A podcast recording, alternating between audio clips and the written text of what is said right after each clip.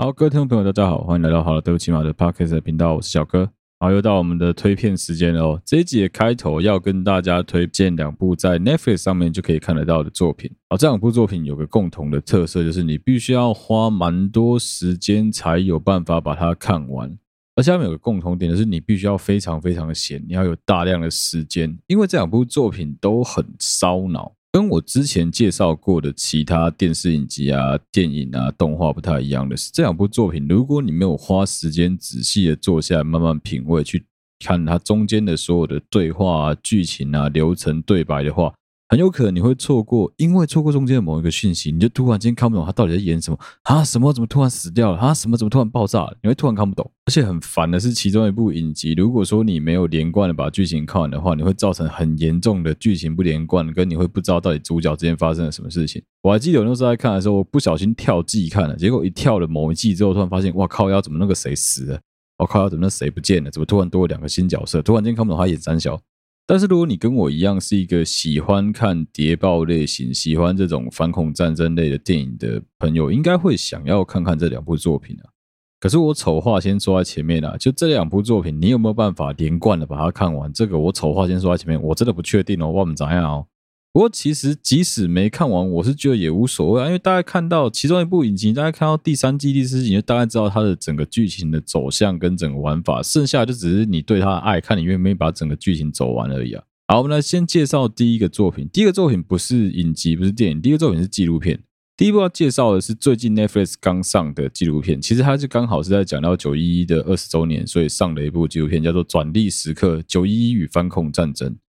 这部纪录片总共有六集，那跟我们以前曾经介绍过另外一部纪录片叫做《暴君养成指南》不一样的地方在于，《暴君养成指南》比较像是用一个幽默反讽的方式，在有点像是在旁白叙述的过程中，让观众去带入说：诶，如果你是一个暴君的话，你要如何成为一个好的暴君？如何成为一个暴君中的暴君？但是《九一一反恐战争》这一部纪录片，它基本上是完全以采访、口述题材，再加上新闻片段。综合在一起，然后再加上说他们旁白之间的口白叙述，来把整个美国在这一场长达二十年的反恐战争之中陷入的泥沼，包括他们为什么要这样子做，把整件事情串在一块，等于是完整的告诉你整个事件发生的始末，跟美国到底是站在什么样的立场来做这件事情，还有民间啊各方面，包括官方啊、军方啊，他们的看法又是什么？哦，最屌的是他们去采访塔利班，他们有采访塔利班的真正现在塔利班组织的成员，也有去采访阿富汗的前副总统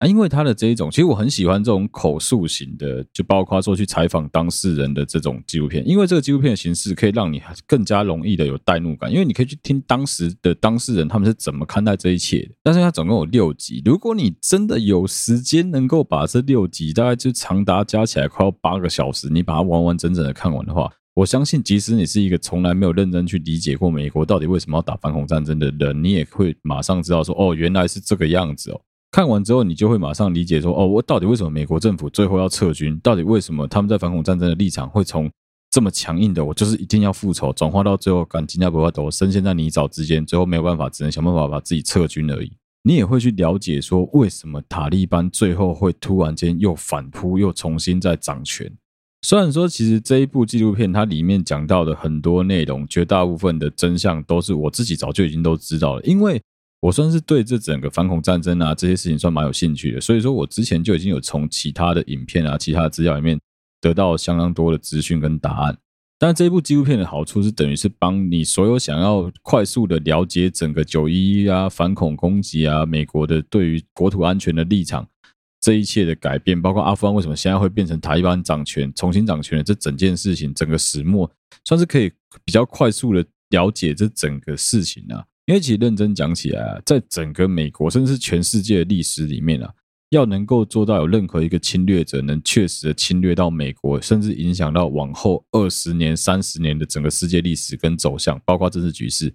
真的没有任何一件事情比九一恐怖攻击来得严重，来得更加的深远，影响更加的广泛。长期下来，其实好莱坞拍了大量的电影题材，在反讽整个美国对于反恐战争的投入跟过度的付出。也有很多的电影在讲说啊，美国人其实根本就不知道他们到底为什么要打这场仗。你去完完整整把这部纪录片看完，就知道美国人是真他妈的不知道到底为什么他们要打这场仗。你说你要抓宾拉登，干宾拉登也被你杀死啊！大概二零一零年就杀死啊，又搞了又搞了十年才撤军，到底是为什么？啊，当年二零零一年发生反恐战争之后，过没多久，哎，莫名其妙跑去打伊拉克，干伊拉克屁事啊？为什么小布希在美国的历史上，在政治史上，他的评价非常的褒贬不一，甚至可以说其实蛮低的。只有少数的爱国者会很拥护小布希，绝大部分的民众对小布希的观感都非常不好。这场战争就是一个很主要的因素。好，就不多做赘述啊。如果你是对反恐题材有兴趣的听众，其实会有蛮推荐大家可以把这部纪录片看完的啊。如果说大家真的很懒得看，然后想要听我花一集的时间来聊一聊这一集这个纪录片的内容的话，可以啊，之后有机会再做好不好？但我觉得干讲这个就太过于，我就会很无聊，刚刚搞得跟教科书一样，我相信听众应该没什么兴趣听啊。好，既然讲到反恐战争，就一定要提到我要讲的第二部影集。这部影集大家真的是我个人很爱，但是我相信几乎没有几个人有本事把它完完整整的看完。但我做到了，大概在上个月吧，我把这整部影集都看完了。这部影集的英文名叫《Homeland》，中文翻译有两个版本，在 Netflix 叫做《国土安全》或《反恐危机》，就看你是看什么香港版、中国版还是台湾版的，就翻译不太一样。台湾叫《反恐危机》吧，我记得。但我有时候看的，因为我跳区看，有时候是看香港版的，所以它是写《国土安全》。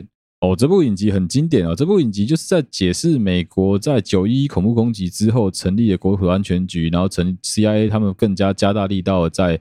抓恐怖分子这整个事情，这整个行为。那、我当初为什么会看？我当初会看是因为我很喜欢一个影集叫《诺曼底大空降》。《诺曼底大空降》里面的主角就是那个温彻斯中尉吧，后来升成连长。他们一开始一连营连长，后来变成营长的那个角色。哦，首先是他长得很像我一个朋友，妈长得真的有够像，长得很像我一个非常非常要好的朋友，所以我一直有在注意这个角色。他演的电影，他演的影集，我发现他没有在演电影，他都演影集。他有演过《金融战争》，然后有演这一部《反恐危机》。他是演这个《反恐危机》里面，他演的角色是叫做 Serge Brody，就是布罗迪中士。他是一个长期被塔利班软禁的美国海军陆战陆战队的中士。然后在一次的反恐行动当中，他们成功的解救了他，把他从那个恐怖分子手上救出来。但后来发现这家伙已经被策反了，他就已经变成是恐怖分子的人了。但当全世界都不相信他是恐怖分子的一份子的时候，只有女主角发现。啊，这女主角是谁？这女主角就是以前演过呃巴兹鲁曼版本的《罗密欧与朱丽叶》，就是里奥纳多·迪卡皮欧的那个《罗密欧与朱丽叶》版本里面的朱丽叶这角色。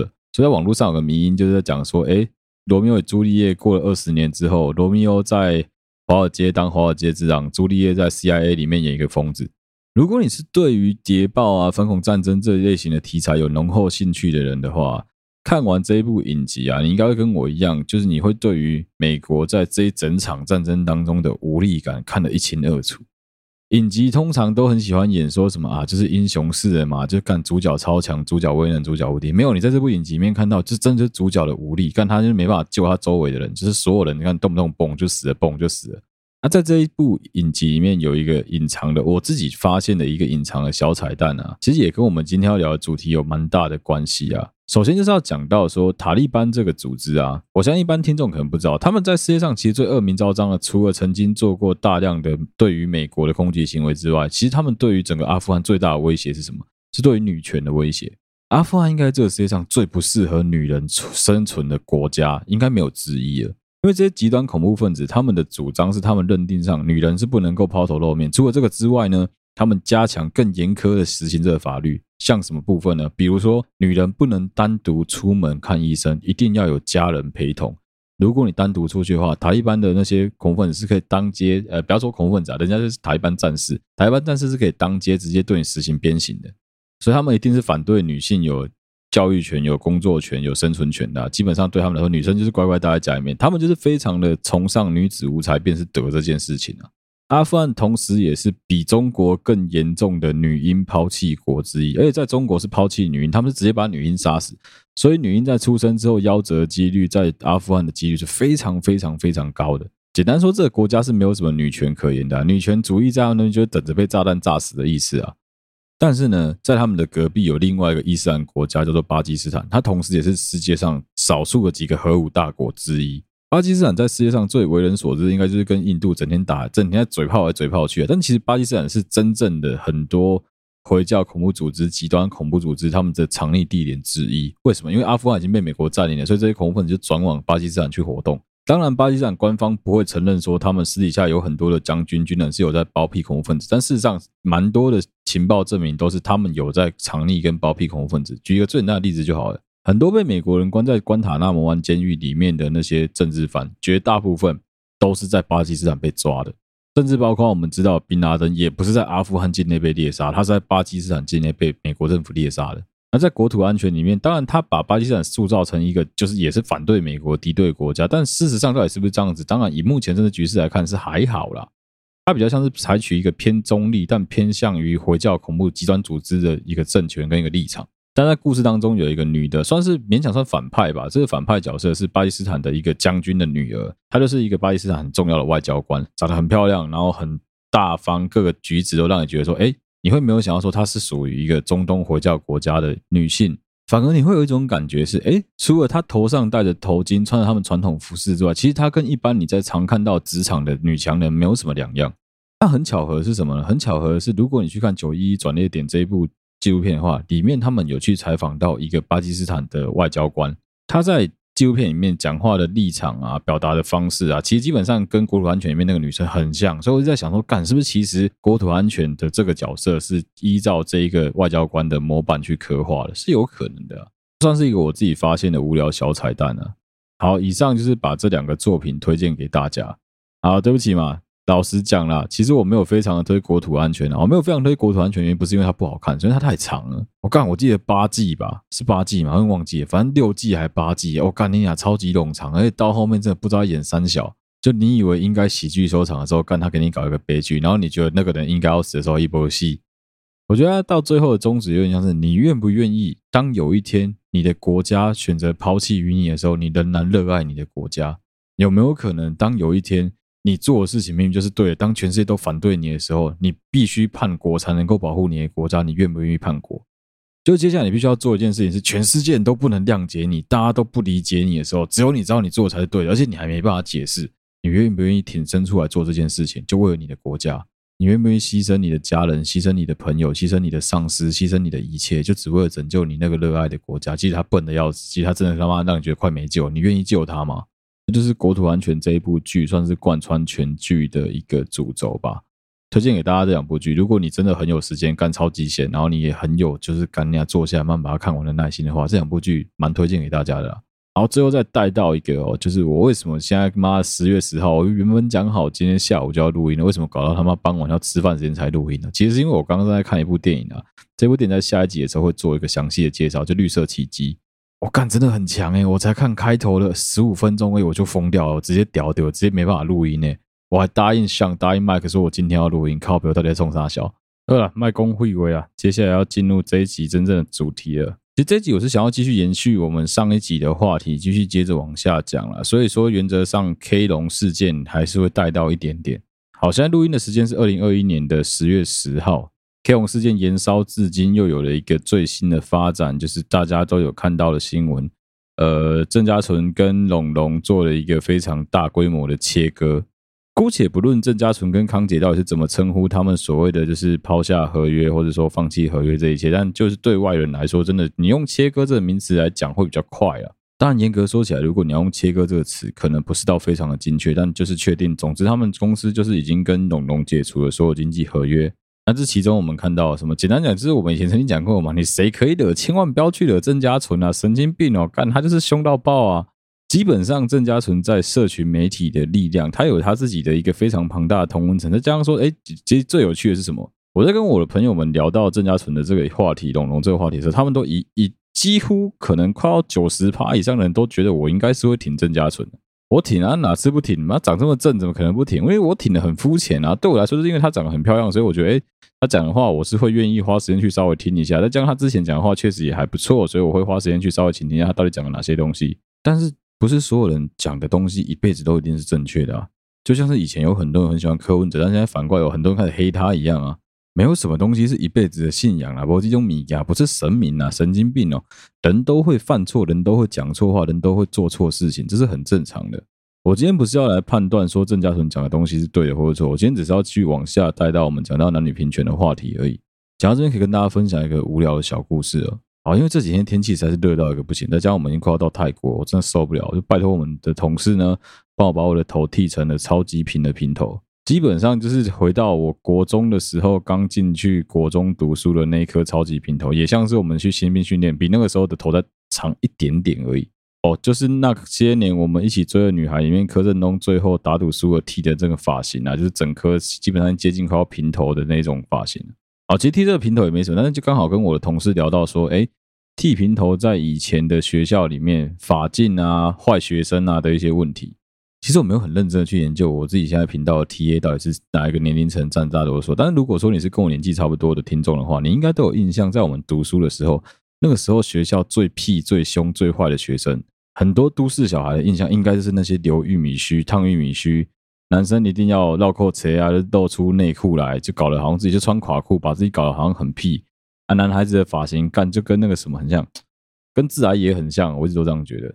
啊。那年代就是流行这个发型，所以说基本上所有你找得上比较想要引领潮流的 p r e g a，几乎都是做这个发型。但我印象很深，在我们国中啊，真正最凶、最凶、最讨人厌的那一群坏学生，老师们眼中的问题儿童，绝大部分的学生都不是烫玉米须，绝大部分都是剃成像我现在一样的这一碗光头，就这个又光又平的这一颗平头啊。原因也很简单，因为他们烫了玉米须之后违反法纪，那学校就直接把他们的发头发直接剃平，直接剃成像我现在这样子，很丑，跟跟狗啃了一样的平头。那、啊、接下来就会看到这一些原本很有自信的小男生，就跟被剃了毛的狗一样，当天就是直接尾巴都垂下，也不敢面对大家，然后再等到下课之后再去把头剃得干干净净的。但是我一个同事跟我分享说，在他们学校反而不一样，他们学校的学生啊，曾经有个学生去剃了一颗平头，剃完平头之后被他们的教官直接拦下来之后大骂说：“你为什么要标新立异？为什么大家头发留得好好，你就一定要把头发剃平？你什么意思？你是怎样故意跟学校作对是不是？”甚至还因为这样子的关系，记了那个学生一支申诫。哦，抱歉，不是申诫，是警告，记他一支警告。因为对于这个教官来说，他的认定上，他就是觉得说，如果说有任何一个人标新立异然后，会引起他们在管理上面的困难。可是为什么？到底为什么？凭什么你要去管这么凶啊？又不是说每个人都有每个人做所有事情的自由，不是吗？今天如果说他是把自己的头发留得很长，因为男孩子把自己的头发留得很长啊，其实这样讲也不对，这样是性别歧视。但如果说以当年我们那个法禁的规定的话，男孩子的头发不能留到这么长。如果说一个男生真的妈的头发留到齐肩，留超妈超级长，那才叫做标新立异吧？为什么把头发剃平不行啊？为什么非得要把一个很简单崇尚自由的事情搞得好像一定要一言堂才可以解决？其实就跟我们今天要讨论的事情一样啊。今天我们要继续延续上个礼拜的主题哦。如果说你有一个理念很想要传达给其他的人的话，在我们台湾这一块充满了自由开放风气的土地上，基本上你是可以很自由去传达你的所有理念的。我们可以容许一群台湾人在台湾各地的街头表达他们对于法轮功的喜爱，表达法轮大法好，希望能够推广法轮功给全世界的所有人。在这个同时间，我们也可以容许某一群人，他们去表达说他们有多么热爱中国，他们有多么想要投入中国的怀抱。台湾坏坏，中国棒棒。我们也可以同时间，当一群人在举办同志大游行的同时，另外一群人在教会，在他们的教会前面做演讲，在表示说他们有多么反对同性恋结婚。这一群人主张，如果同性婚姻合法化的话，很有可能我们的小孩子会不知道爸妈是谁，会没有办法辨别父母，甚至很有可能会跟摩天轮结婚。即便是听起来这么的愚不可及的言论，在我们台湾这么一个崇尚自由风气的社会，都是允许你去讲的。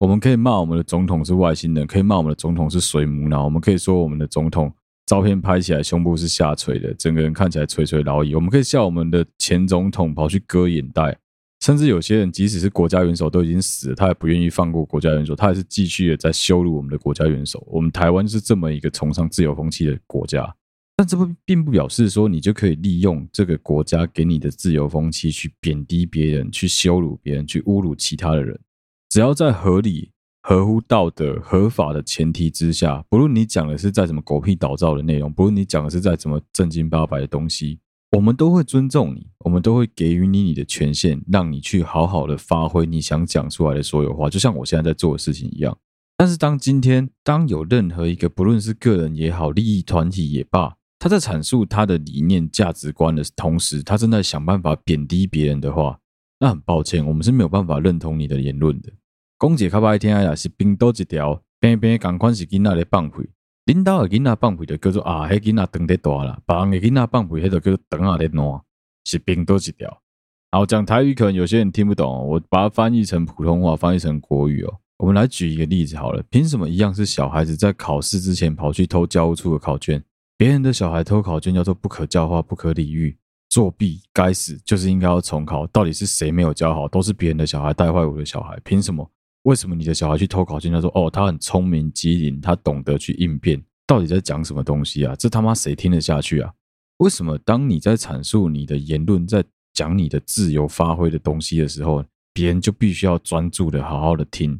当别人想要发表他的言论自由的时候，你就在那边靠北说啊，怎么恶心、滚之类的这种偏激言论，到底为什么？你不喜欢可以不要听啊，就是这么简单啊，这么简单的道理，连三岁小孩都懂，为什么你们会不懂啊？你是公众人物诶、公众人物不就是应该要有一些公众人物必须要遵守的最低道德标准跟规范吗？讲得白一点就是名人税啊，你就是公众人物啊，你就是享受了这些名人的红利啊，那要让你的同温层乖乖的闭嘴，好好的把事情听完，让人家把两边的东西都讲完，很难吗？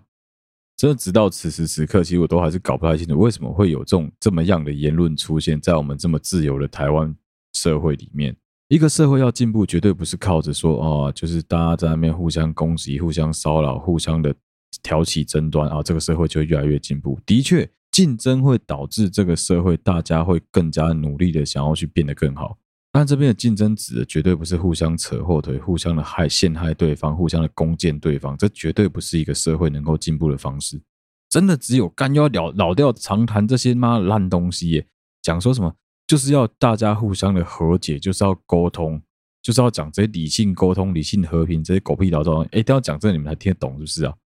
怎么样的人会赢得别人的尊重？就是当你学会如何尊重别人，当你在你的言语中是有对其他人有给予尊重的时候，别人就会相对应的尊重你。这个东西是发自内心的，这是不需要去演、不需要去掩饰的。为什么一定要在那边好像说哦，全世界人都不尊重你们，然后全世界人都不对一样？搞什么？当你口口声声的在喊说要平权的同时，你真的想办法把整个天平倾向你所在的、你所偏好的那一方的时候，你告诉我你在平权，你真的把大家都当成是傻瓜吗？就像我们在上一集曾经聊到过的啊，其实，在很多的利益团体发生了某一个单一事件之后，大家会有各自的解释方式。啊，之所以为利益团体，就是当他们在解释同一件事情的时候，他一定会以围绕着他的利益为最大优先考量的东西来发表。就是有点像是政客在做表演一样，他们为什么要在每一次发生水灾、发生大型的灾难的时候，就必须要第一时间到现场去看灾？很多人会把这叫做作秀，但基本上如果他不这样做的话，还会被人家骂说为什么他人不在现场？一样啊，就是把一件事情做好，没有这么困难啊，你就只要循循规蹈矩，照着道德标准的规范下去做，也没有人要用什么最高道德标准，你就知道一般普世价值的道德标准就好。什么叫一般普世价值的道德标准？很简单啊，你小时候也有学过啊，就是要你闭嘴，听人家把话讲完。还有就是，当别人在发表属于跟你不同派系、不同的天平倾向的另外一边的言论的时候，请你闭嘴，把是人家讲的话听完。我知道会很难过，我知道听起来你会觉得很矮，也会觉得说，哎呦，我就不想听他讲这些东西。我都知道，但是当你在阐述你的言论的时候，你有没有想过对方的想法是什么？对方的感想是什么？凭什么每次都是别人退让？凭什么每次都是别人要让你怎么样？你真的有这么微弱？真的有这么脆弱？真的这么渺小吗？难怪会被人家讲说你们在吃自助餐。真的，台湾已经是一个相对来说自由社会、风气都非常开放的地方啊。如果说你这样子还要不不满足，还必须要靠着攻讦别人、靠去污蔑别人、靠去辱骂别人才能够得到你想要的东西，那你跟你眼中那些你讨厌的政客有什么两样？我跟你讲，有些人会讲说什么啊？有时候在讲某些事情、某些利益的时候啊，只要颜色对了，讲什么就都正确。在我看来，这件事情最大的问题是什么？在我看来，这一整件事件最大的问题是，好像只要她长得漂亮，只要她的 follower 够多，只要她的追随者众，他们就可以利用真真正正的多数暴力来直接处决掉其他所有可能不是加害人的加害人。但我讲难听点，他甚至只要跳出来讲一句说：“哦，我们没有查证啊，很抱歉啊，啊，就伤害到你们了嘛，啊，就这样子嘛，好啦，对不起嘛，就没事诶。这个社会不是这样子运作的吧？有这么单纯，有这么简单吗？那既然是这样子的话，为什么别人就不能讲，你就可以讲？我在发表这些东西的时候啊，因为我一点都不想要跟他们同流合污，去把大家站在天平的两边，所以我不会去直接点出来说我到底在讲谁。”但基本上，只要你有点脑子，你稍微动动脑思考一下，就会知道说，把整件事情带入进去，你就会发现，哎，有没有我好像特别在讲某一些人哦？其实台湾的新闻媒体也是很嗜血啊，就是这样子。他嗅到了说，我今天如果去报道这个新闻是有流量的，他就会大量的报道。不然我讲难听一点，老 K 是什么东西啊？看老 K 有几人认识啊？要不是因为我整天在看脱口秀，我也不会知道老 K 是谁啊。不要说老 K 啊，有些人在讲说什么啊，龙龙够红，所以基本上龙龙讲可能还有很多人知道，没有啦，乱讲。我跟你讲，多的是不知道龙龙是谁的人啊。很多人要不是因为看过龙龙去上过，譬如说综艺大热门啊，譬如说天才冲冲冲啊，不然谁知道龙龙是谁啊？怎么会有人注意到他是一个 stand up comedy 的演员？怎么会有人注意到他是一个脱口秀演员？脱口秀在台湾本来就是一个很小众市场的一个娱乐啊，但是那又怎样？我觉得就是好看就好了。有很多人把脱口秀看得非常非常的认真，认真到他们恨不得去把龙龙去把老 K 过去讲过的所有言论一句一句抓出来编，一句一句抓出来打。你知道什么东西叫做表演吗？你知道，当你在做这个行为的时候，你就跟谁没有两样吗？你就跟那些菜市场的大妈没有两样。那些菜市场的大妈就会因为他们前一天晚上看了某一部八点档演的那个坏女人，非常非常的坏，在菜市场还遇到这个坏女人买来买东西的时候，他会直接去辱骂这个坏女人，甚至去对她吐口水。难道你们要落到一个跟没有读什么书，可能只有小学毕业的大妈一样的窘境吗？我们这个时代不是应该就是号称资讯量最爆炸、最开放、最多元、最能够包容不同声音的世代吗？怎么会退步到变成了一言堂啊？怎么会退步到变成了哦，那个谁说了算，那就算了？有这种事情哦？如果你今天是一个名人，你今天是一个有影响力的公众人物，我没有拜托你非得要在大家面前做好事，让大家都跟随你的善。我觉得这个太多、太多余、太虚伪了，是没有必要的。但是也真的要拜托你们这些有名的人，不要再去做这种煽动、蛊惑大家的事情，真的是莫名其妙。凭什么你讲的东西就一定是对的？我们平常在笑中天，我们平常在笑那些轻中泛蓝、YouTube 百万订阅这些我们根本没有在看的节目的频道主持人的时候，你们都笑超级大声，而且你就觉得干的是另外一个世界、另外一个同温层、另外一个外星人、太空、另外一个多元宇宙。可是你有没有发现今天？有一些人正在用跟他们一模一样的手法，同样的也在想尽办法撕裂我们的整个族群，同样想办法在制造我们整个世代的对立，在想办法引起不同价值观之间的冲突。接下来我要引述一段我最喜欢的脱口秀演员 Jim Jeffrey 说过的话，但是我会把它直接翻译成中文。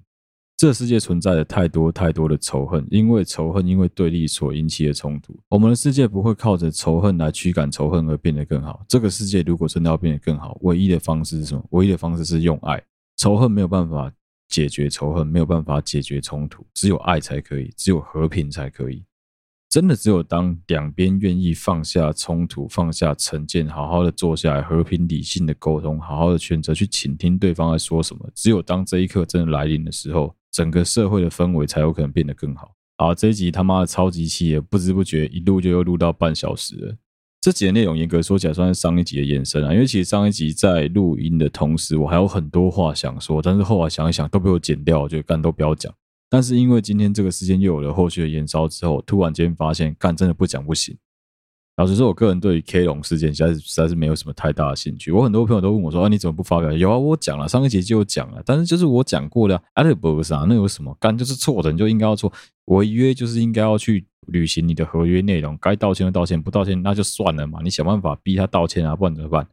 你是今天真正恶心的不是这个啊，今天真正恶心的是有人在利用这一个事件来制造出其他两个不同立场的人、不同价值观的冲突，故意在强调男权女权，故意在偷吃女权自助餐，这才是我真的不爽的点啊！啊，不知不觉被我嘴了一集了，今天的内容就到这边啊。最后都要跟各位听众分享一件事情啊，就是新听众啊，蛮多新听众因为听了我的新集数，跑去刷我之前的集数的内容，其实不用多说了，因为我自己都很清楚啊。现在的我的节目内容绝对是屌打过去的我创作这些东西，跟音质啊各方面都差很多，台风啊讲话的方式，我相信都差非常非常多。如果你是一个长久在收听我们节目的听众，应该都知道啊。我自己当然也有感觉到这一种进步啦，不然就真的很糗啊。真的是直到我自己成为一个真正的创作者之后啊，才更深刻的去体会到说创作的很多延伸问题，其实当中有非常非常多的障碍，真的是当你真的实际上去做了，你才会知道的。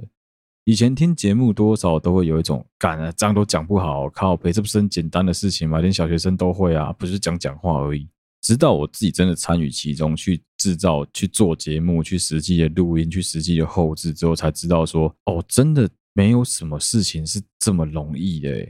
看别人做都好像很简单，真的要自己下手去做才会知道说干这实际执行上有多困难。